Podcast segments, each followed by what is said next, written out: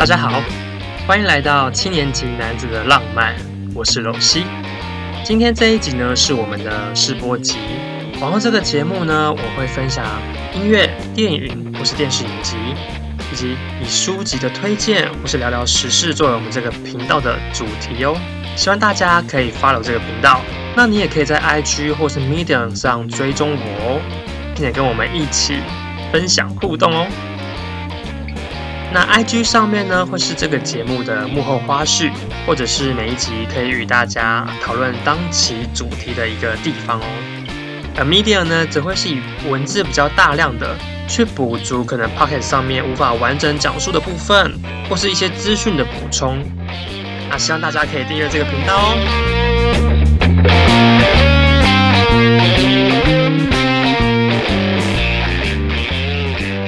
今天我们来聊聊二零二零年第三十一届金曲奖入围的六首最佳作词人奖，到底如何成为年度的最佳歌词呢？在十月三号呢，即将公布的第三十一届金曲奖啊，从奖项的呃发布入围名单以来呢，其实陆续有非常多的创作者在做奖项的预测分析哦。那身为我这个。中文系毕业的我哈，然后又自以为自己是文青的我啊，那我就来预测看看本次三十一届金曲奖最佳作词人奖到底会是谁？大家听专辑的时候都会仔细的去细读歌曲的歌词吗？以我来说，我通常在听第一次听歌的时候啊，都不会去细读歌词的内容，诶，顶多可能会听到副歌里面的“哎呀恨啊哭啊”这样子。就是比较呃副歌里面那种情绪非常激昂的时候，然后就会知道，呃大概是在什么在大概是在讲什么什么样的情歌的的概念这样子，或是可能就把一首歌当做空耳歌在听，然后到底也不知道听了什么这样子。那我觉得音乐真的是一个很神奇的媒介啊，有时候我们听外语歌啊，就是也完全不知道歌词的内容，但是却可以喜欢上这一首歌，或是被一首歌给感动。但是有一些歌呢，如果你去细读歌词的话，真的会觉得好像又重新认识了这一首歌，诶，或是以文字的方式再一次被一首歌给感动哦。那说到呃歌词的解析，我觉得超级厉害的是，有一年啊，我曾经去逛那个台北国际书展，当时应该是大块文化的讲座吧。那主讲人呢是台湾的作家朱宥勋，他就以文学评论的方式去分析流行音乐的歌词。当下呢，我就跟着这个作家呢，一半一半的去拨开歌词给人的意象。他当时以那个伍佰的《返回故乡》当做范例哦，我就重新被伍佰的《返回故乡》给震慑到了。那当时真的是觉得伍佰真的是一个很厉害的诗人哦。那这个讲座呢，是因为朱宥勋他当时出了一本书，叫做《只要出问题，小说都能搞定》。这本书里面就是呃，在介绍说利用文学叙事啊，那个可能被当作无用的文学，其实一直都在影响这个世界。啊、呃，现在大家都说，不管什么这样的事情，都需要行销，而行销里面最重要就是故事性，要有故事性，让人能够有情感的连接或是情感的触动，你才能够达成你的目的。比如说政治人物呢，就需要故事去包装。让人愿意把呃自己的信任啊，或是选票就交付给了这个政治人物。就比如说，好，我们现在说的音乐好了，它的 MV 是非常具有故事性的话，反而会让这个歌曲的内涵更扩大，然后它的触触及率或是它情感的渲染力又会再触及到更多的人哦。而且有时候啊，歌词反而又是很贫乏的。那因为 MV 的故事性的强烈，然后导致这个歌曲更加的内涵更加的扩大，也是有很多这样子的例子哦。那以文学来说的话，歌词就是最接近文学里面的文本的概念哦。那我们今天呢，就来看一看今年入围的最佳歌词到底有多深。本次金曲奖第三十一届入围最佳作词人奖入围的有米莎《若此生为数》，陈升。他的每一天，陈珊妮、吕士轩成为一个厉害的不同人。李格弟、奥菲利亚、阿豹、黄秋兰一到十，谢明佑、路。好，我们现在讲看第一首米莎的《若此生为数》。若此生为数。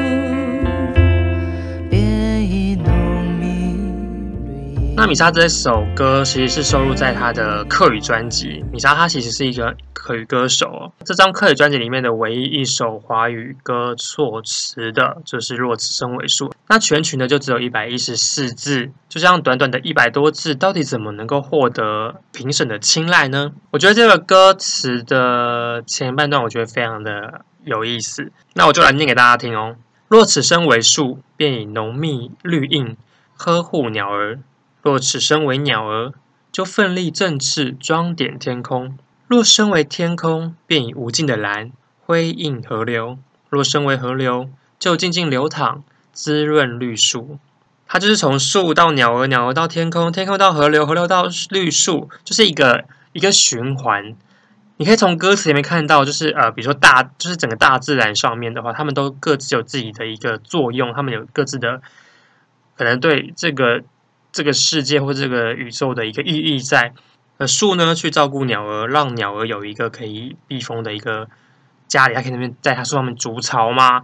那鸟儿因为在天空的飞翔而让天空变得非常的美丽，而天空它可以使劲的蓝，让河流能够映照天空的蓝，你就可以知道那海天一一线的那个那个美感在，而河流最后就会再去滋润这个绿树。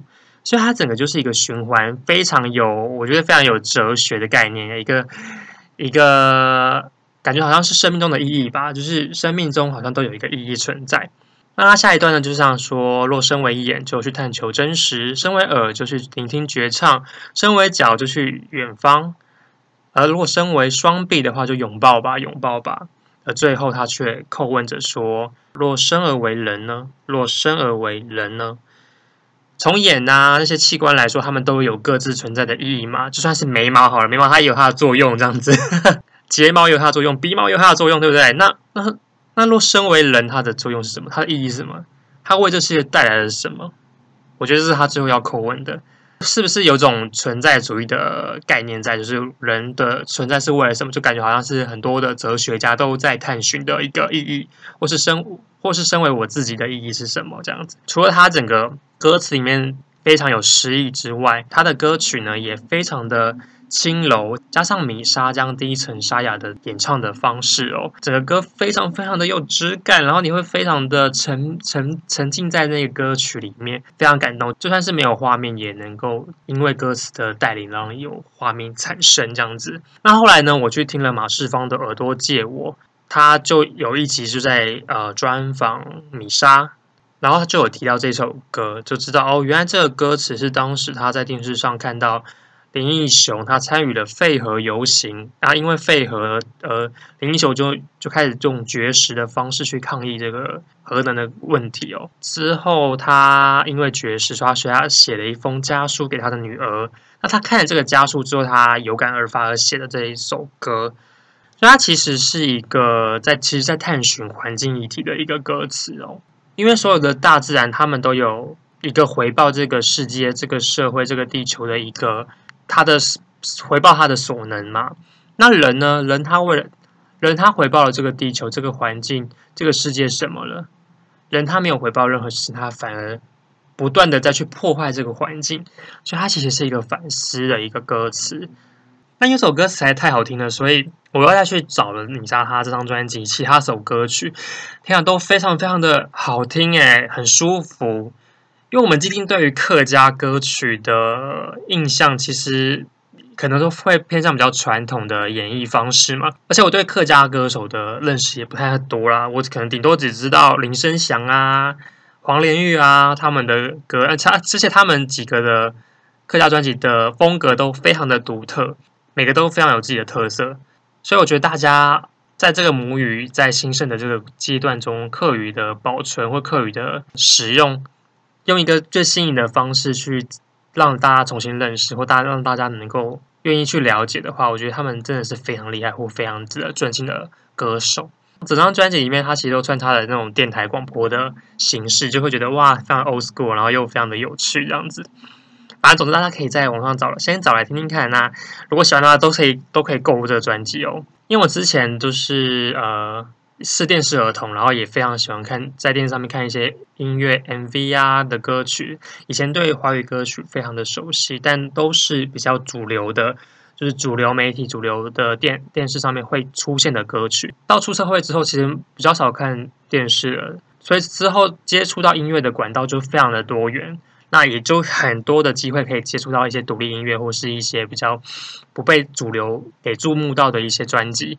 但其中我在金曲奖里面发现这些美好专辑是最常遇到的，比如说黄连玉，我就是因为借在金曲奖里面有表演，我就非常喜欢他的演奏演唱方式，所以我觉得金曲奖真的是一个很棒的一个平台，就是让可能现代人比较少可以主动去触被触及到一些很很厉害或是很值得被认识到的歌曲，呃，金曲奖这个平台呢，能够把它选入在就是年度最佳的一个。作品里面让大家去知道，让这个歌可以重新被曝光出来，我就觉得它真的是一个非常棒的一个平台。那也希望大家呢可以真的去听听看每一首入围金曲奖的专辑作或作品，你就会发现有很多专辑、很多歌曲，你就会想说：天哪，我怎么现在才认识这首歌？真的是太棒了！所以大家可以来听听看哦。下一首歌呢是陈升的《他的每一天》。你知道人们爱上就爱平淡。那这首歌呢是收录在《七天》这张专辑里面。那这首歌我觉得有几个地方，它好像一直重复的诉说着，比如说他说：“以为那些逝去的过去，说起来也没有什么特别的意义；以为你已经走了很远，却经常又想起了原点。”以为那些逝去的过去，说起来也没有什么特别。所以，总之，总整整个歌词的这个曲调都非常非常的，好像在怀念什么，又好像觉得，又好像又要有一点释然的感觉。那整段我觉得最喜欢的可能是，你以为那些逝去的过去，说起来没有什么特别，到头来像陷在泥沼里，回首从前不容易。你发现没有什么不老，也没有什么还年少，阴天过后依然是晴天。突然有点苦笑。如果每一天都是蓝天，这样到底好不好？你知道，人们爱上了忧郁的蓝天，就不爱平淡的草原。然后他的那个副歌呢，就是每一天我在夜里问自己，你究竟过得好不好？你知道，人们习惯了漂流之后，就不爱家乡的草原。因为草原它从从一共就是重复了两次哦。因为爱上忧郁的蓝天，跟可能习惯了漂泊。他们可以分别代表什么呢？忧郁的蓝天，蓝天一开始感觉就是一个大家在追寻的梦想吗？那他前面有说在追寻梦想嘛，然后回头看到原原本的自己嘛，那那个原原原点可能就跟那个平淡的草原，跟家乡的草原或许有些观念，有些概念的是接近的。那他可能就是在说一个在外面不断的闯荡的人。也许忘记了他的原本，也许忘记了他的家乡。不管他是呃北漂啊、北漂青年啊，或者什么的，他忘记了他的根吗？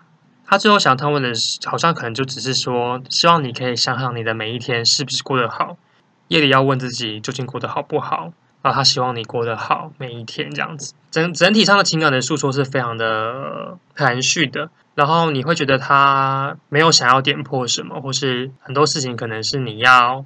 他没有要你再更积极去追求什么，不是一个积极正向要你去做什么，要你达到什么样的目标的一个热血的歌曲，反而是希望你可以停下来，也许你往后稍微看一下你的原本的原点，或是你当下你就究竟这这一路上你到底过得好不好？感觉所有的世人世间的一些无常，阴天过后还是会变成晴天这样的概念，真实的去问自己说，到底是不是你要的？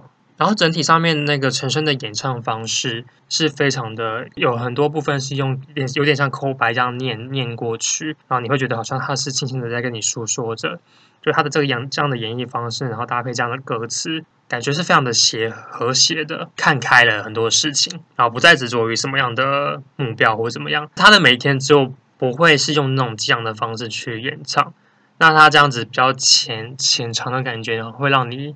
有更多静下来思索的空间，那也可以推荐给大家去听看看哦。那下一首歌呢是陈珊妮的《成为一个厉害的普通人》。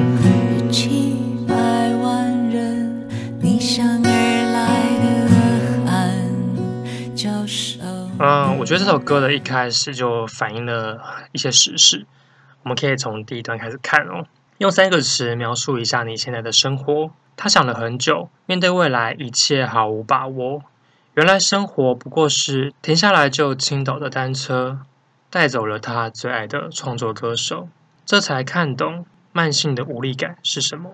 我当下看完这个歌词，就想说，这个最爱的创作歌手到底是什么？到底指的是什么？就是可能是某一个人的陨落了。第下一段他说了，看懂了慢性的无力感是什么。那慢性的无力感可能是代表某一种失落，或是说什么疾病之类的东西吗？对华语的乐坛很了解的话，会知道，在二零一八年离世的卢凯彤，因为躁郁症而自杀的。躁郁症又被称为慢性的精神病，这个我可能也是因为查了资料我才大概知道的。那所以再回来看这个这一段的歌词，就觉得哇，因为这样子的朋友陨落的这样的一个事件，他被问到说关于他现在这样的生活。他没办法马上就可以讲出来，因为他对未来没有把握嘛。这个慢性的无力感，之后回来看就会觉得哇，非常具有冲击性。那因为我们因为对疾病的不了解嘛，而一直要到身边人因为那个疾病去世而离开你，你才会开始注意到说这个疾病到底是怎么回事。我觉得通常人都会是这样子的。比如说卢凯彤他这样因这样的离世之后，我觉得这个社会上可能就会有些开始有些讨论关于精神疾病。可能有些人会说：“天啊，那些精神疾病，比如忧郁症啊、躁郁症，都是因为不知足这样子的一个概念就这样出现，因为就是会有人这样想。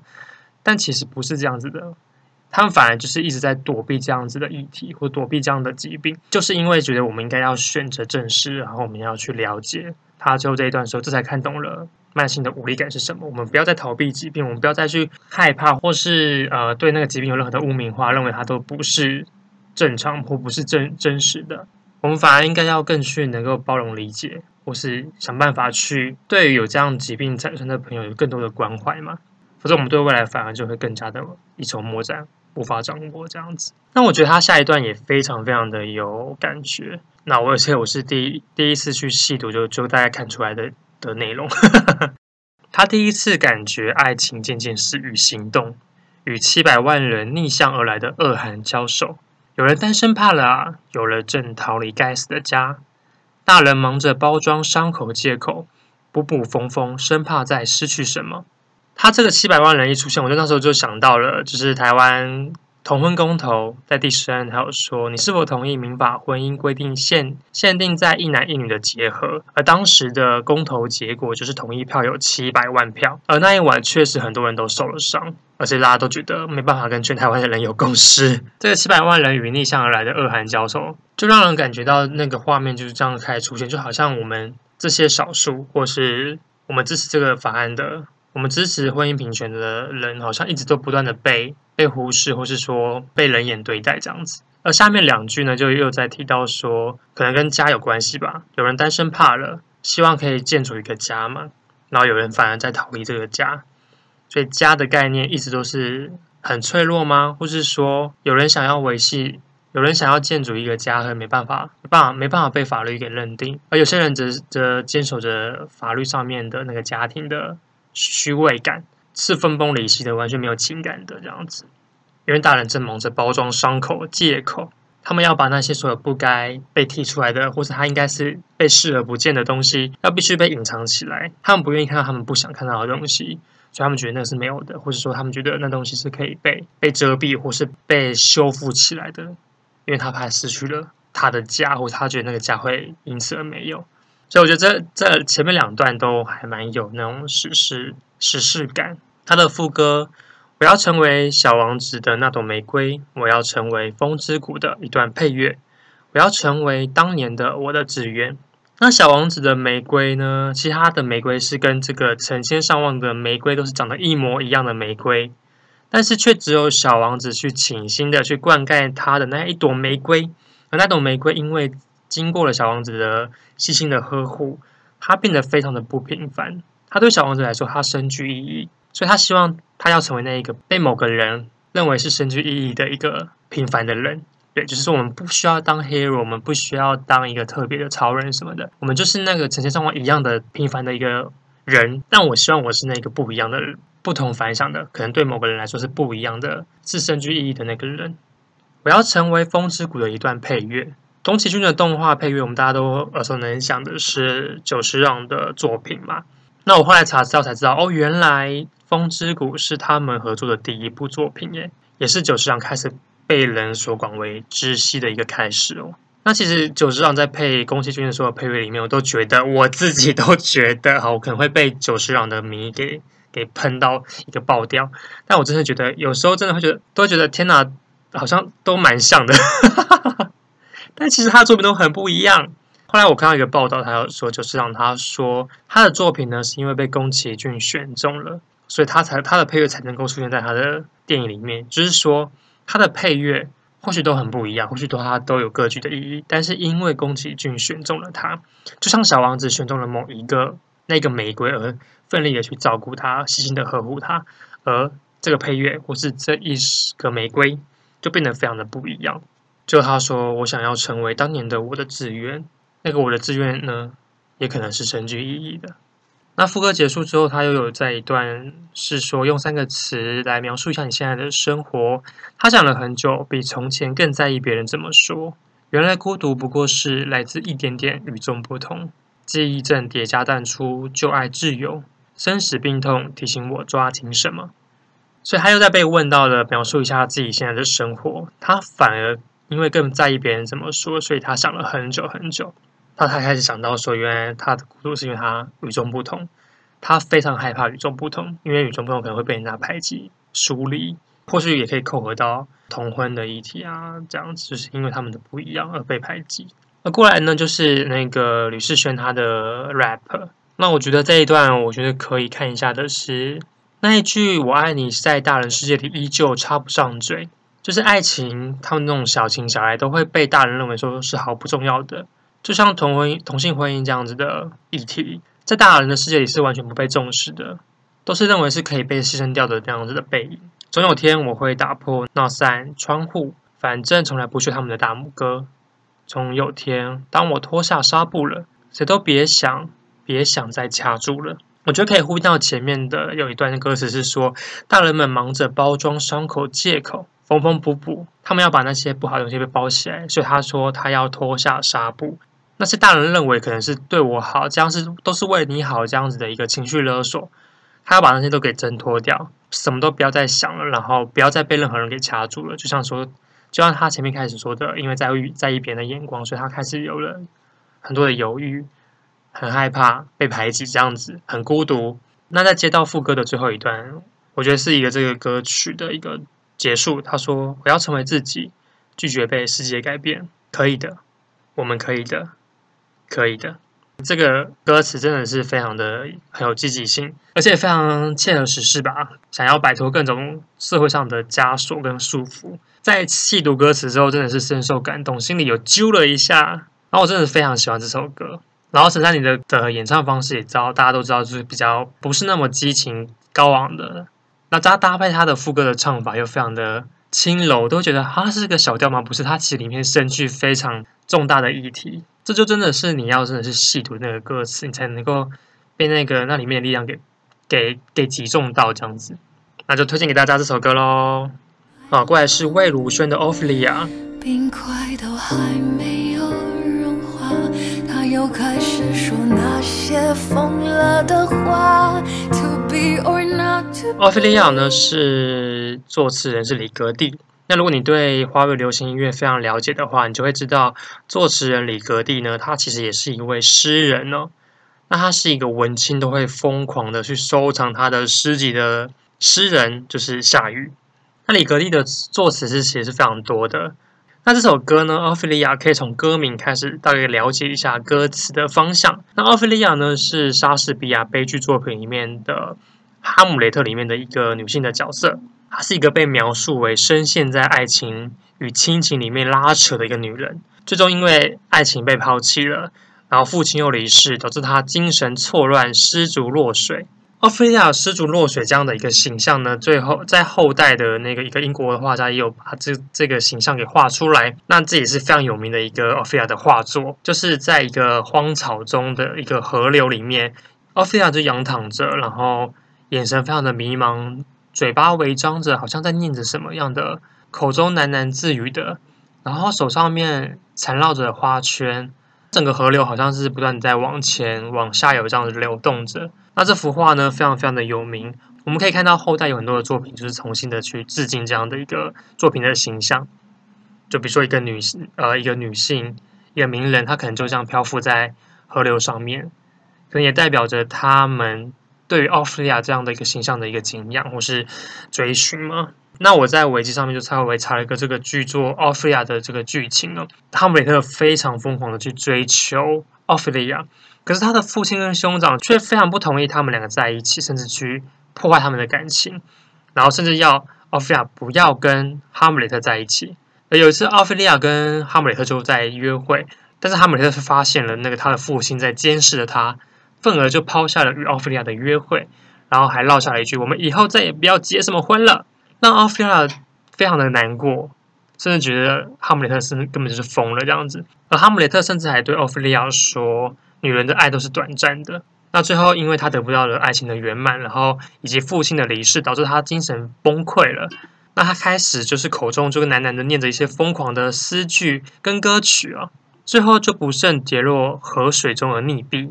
目睹他去世的人呢，说他的样子看起来像是无力承受自己的痛苦的那个样子。那在路上的时候呢，那哈姆雷特这个人又跑出来了，又跟那个雷尔提在那边争论说，到底谁是最爱奥菲利亚的？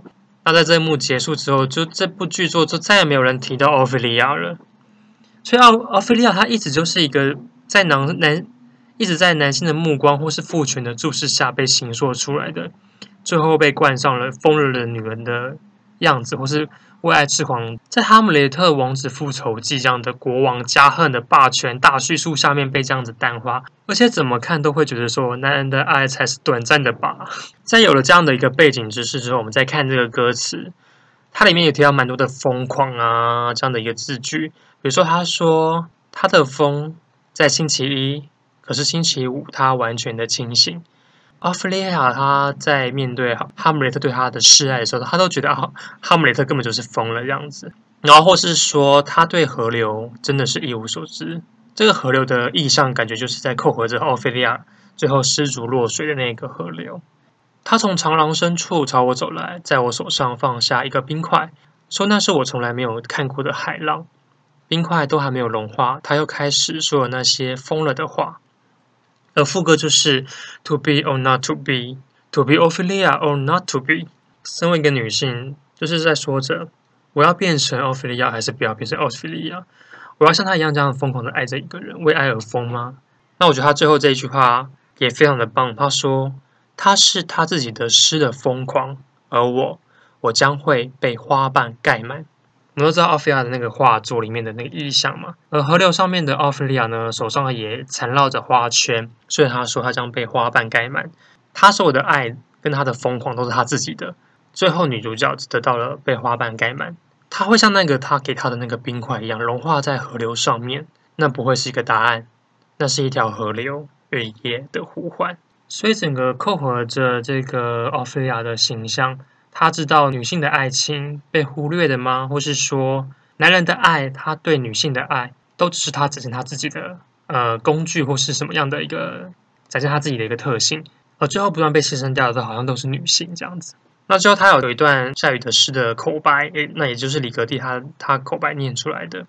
我并不知道我已经给了我的早上，还有我的中午，还有我的下午，我也并不知道还有我的晚上，我的晚上，你的晚上，他的晚上。我们可以一起为别人度过别人的晚上，否则风吹过了，你就变成风了。无人在场，无人出席，无人哀悼。感觉就是说，他在很完全都不知情的情况下，早上、中午、晚上，以及你跟我的或他的，都已经给了，给了谁不知道。他们最后都变成了，都是为了别人而度过别人的晚上。感觉好像所有的的事情，好像都是一直被诠释着。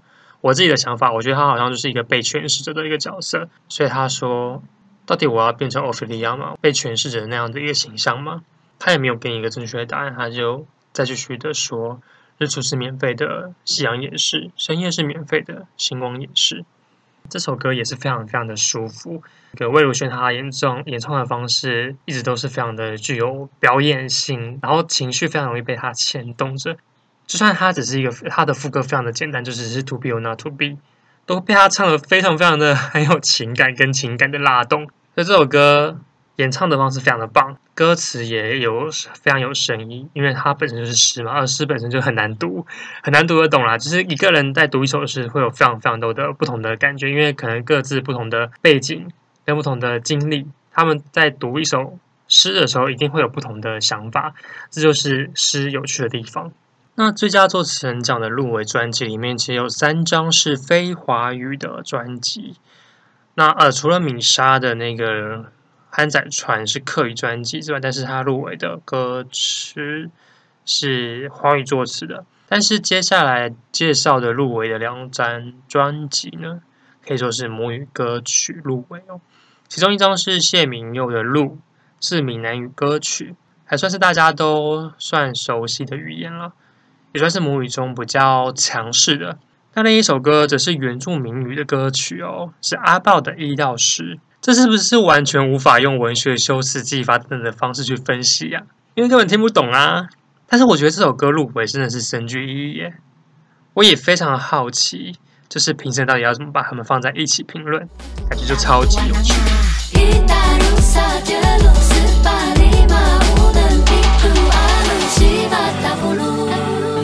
那一到十呢，是阿豹跟他的母亲艾静一起作词的创作作品。在这个母语复兴意识非常高涨的台湾啊，这首歌的推出真的非常的有意思哦。比如说我们在学习一个国家的语言啊，都会从比较简单的单字来学习，然后把它变成一个歌曲。比如说英文，在学英文的时候会有那个 one little two little three little in the end 这样子的一个数字歌词。在学日文的时候啊。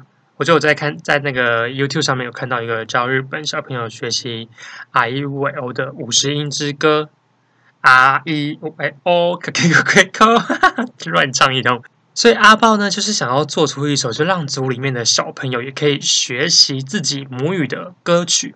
于是这样的一个数字歌就诞生喽。那整个歌词呢，没有用到很深难的用词啊，从一到十呢，去创造一个句子的概念。整个歌词呢，就是感觉像是一个阿嬷在教小孩数字字母的这样的一个概念，并且从一到十呢，去带出整个排湾族家庭的故事哦。从一开始，他就是说一呢有一个愿望，二呢是成双成对嘛，所以他就有两个人，两个人就在一起，于是有了一个爱情故事。而三到四呢，就开始在讲一些食物的东西，比如三个地瓜、四个芋头啊，吃的非常的饱啊，就开始讲到。爱情在一起之后开始需要有面包嘛，对不对？那五呢就开始讲说生了一个五个有力量的孩子，于是就开始有了子嗣。到了六呢，因为有了子嗣，就必须要开始去狩猎，增加一些蛋白质。六个猎物，然后要可能开始喂养家族的子嗣，然后并且展现整个部落的力量嘛。就是从一到六开始描绘部落生活的开始。七呢？开始讲到有做七个阿拜糕，阿拜糕呢，可能就是在丰年祭啊，或是在宴客的时候才会出现的佳肴。于是就开始有了所谓的呃仪式的出现吗？或是说文化的出现吗？而八呢，八个斗笠，然后九件衣服，就开始带出原住民他们的一些器物的产生，从吃食、食衣住行这样子。然后最后有十个子孙就生出来了，然后也太幸福了吧！两呃两对夫妇呢结婚之后开始有了一个家庭，家庭生出了小孩，小孩又开始有了子孙后代了。整个呃排湾族的家族开始逐渐的兴盛的一个概念了。那整体上是非常用非常朴素的文字去讲述整个家族的故事，然后使用的歌曲呢的曲调是非常新潮的电子乐，让整个母语听起来是。有一个非常新的方式去传唱，我觉得这些母语工作者或是母语的表演者，他们真的非常的厉害。然后，因为他们要，他们知道传统的语言要如何能够继续的流传，它必须要有一个新的表现形式，或是跟着现代的表现形式去去创造一些作品。而歌词、歌曲，一个新的歌唱歌的方式，是让这个母语能够继续流传的一个很重要的方式。所以，一到十的存在，它的入围是真的深具意义的。接下来的是谢明用的《路》。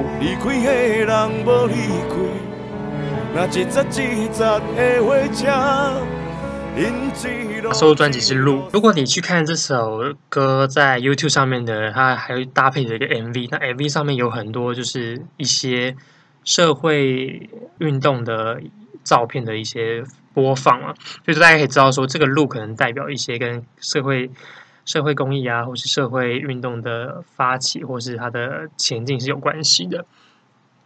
那我觉得可能最有感觉的就是，他有一段话是说：“离开的人没有离开，一节一节的火车，他一路一路的送我们到这里。”好，我台语有点烂，但是大家可以听我讲一下：“离开的人不离开，一节 一节一节的火车不会念。”回家拎几楼几楼诶，送烂到家。那个拎呢，不是我们平常比如比如我可能讲他都会说一嘛，一几楼几楼，但没有他用拎，就用一个尊称的方式，就知道他这个可能代表说是嗯前人，或是说那些前辈在社会运动里面的前辈，他不断的带领我们，或是他带领我们到这里了。好，前面一开始他就说路要怎么走嘛，前面都雾茫茫的。虽然我现在是一个很有健勇的心脏，心光有算勇敢，但是有时候还是抓不住、抓不准命运，还是不了解未来，对未来还是充满了疑惑。那些海洋非常的广阔，包围着我；月亮呢，也非常温柔的照着我。离开的人没有离开嘛？然后火车的概念，然后他那个火车的推送，他把我们带到了这里。有那个他，就是那些前辈，那些民主的。先贤这样子，然后呃，台语歌他用的台语歌的感觉好像都跟我用的台语好像不太一样，非常的文雅。因为我们可能对台语来说就会想到一些脏话嘛，那脏话的意象反而让其实台语的文雅因此被盖掉了。其实台语是非常的文雅的一个语言，如果你真的去细读那个语言的话，你会知道它非常的美丽。台语歌词孕育出来的那个氛围其实是非常的浓烈的。如果真的去细读的话，你会知道，你会觉得哇，天哪！跟我们想象中的台语被污名化的台语，被污名成粗俗的、低俗的那种台语是很不一样的。这个作品也让我感觉到就是非常美丽的歌词，然后加上它的它里面的那个涵盖的意义也蛮有力量的，在支撑着这个歌词。但整个歌曲就非常的简单了，感觉就是比较传唱传唱的方式非常容易的一个歌曲。总之，这首歌呢也是今年入围的最佳作词人奖哦。那到底三十一届的金曲奖最佳作词人奖到底是奖落谁家呢？如果要我来预测的话，我一定会选陈珊妮的《我想成为一个厉害的普通人》，因为我真的觉得我有被那个歌词给打到。呃，可能也跟跟我的年纪，跟我现在目前关注的议题有非常的接近，所以我看到这个歌词会嗯很有感觉，很有感触，所以我会选择它。阿爆的一到十，拜托阿爆，阿爆就直接去得那个最佳年度歌曲、最佳最佳专辑啦！不要来抢这个最佳作词人，这样让这个最佳作词人就是陈珊妮这陈珊妮这首歌来得奖啦！拜托拜托。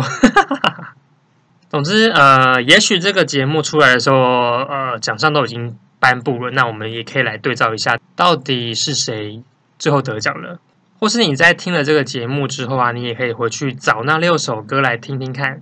仔细的去听那个歌词的意思，你会不会跟我有一样的感觉呢？或许你有不一样的感觉，也说不定哦。你应该有不一样的感觉啊，因为人都是不一样的。也都欢迎你呢到 IG 上面跟我们一起分享哦。那这个节目七年级男子浪漫就到这里喽，我是娄希，我们下次见喽。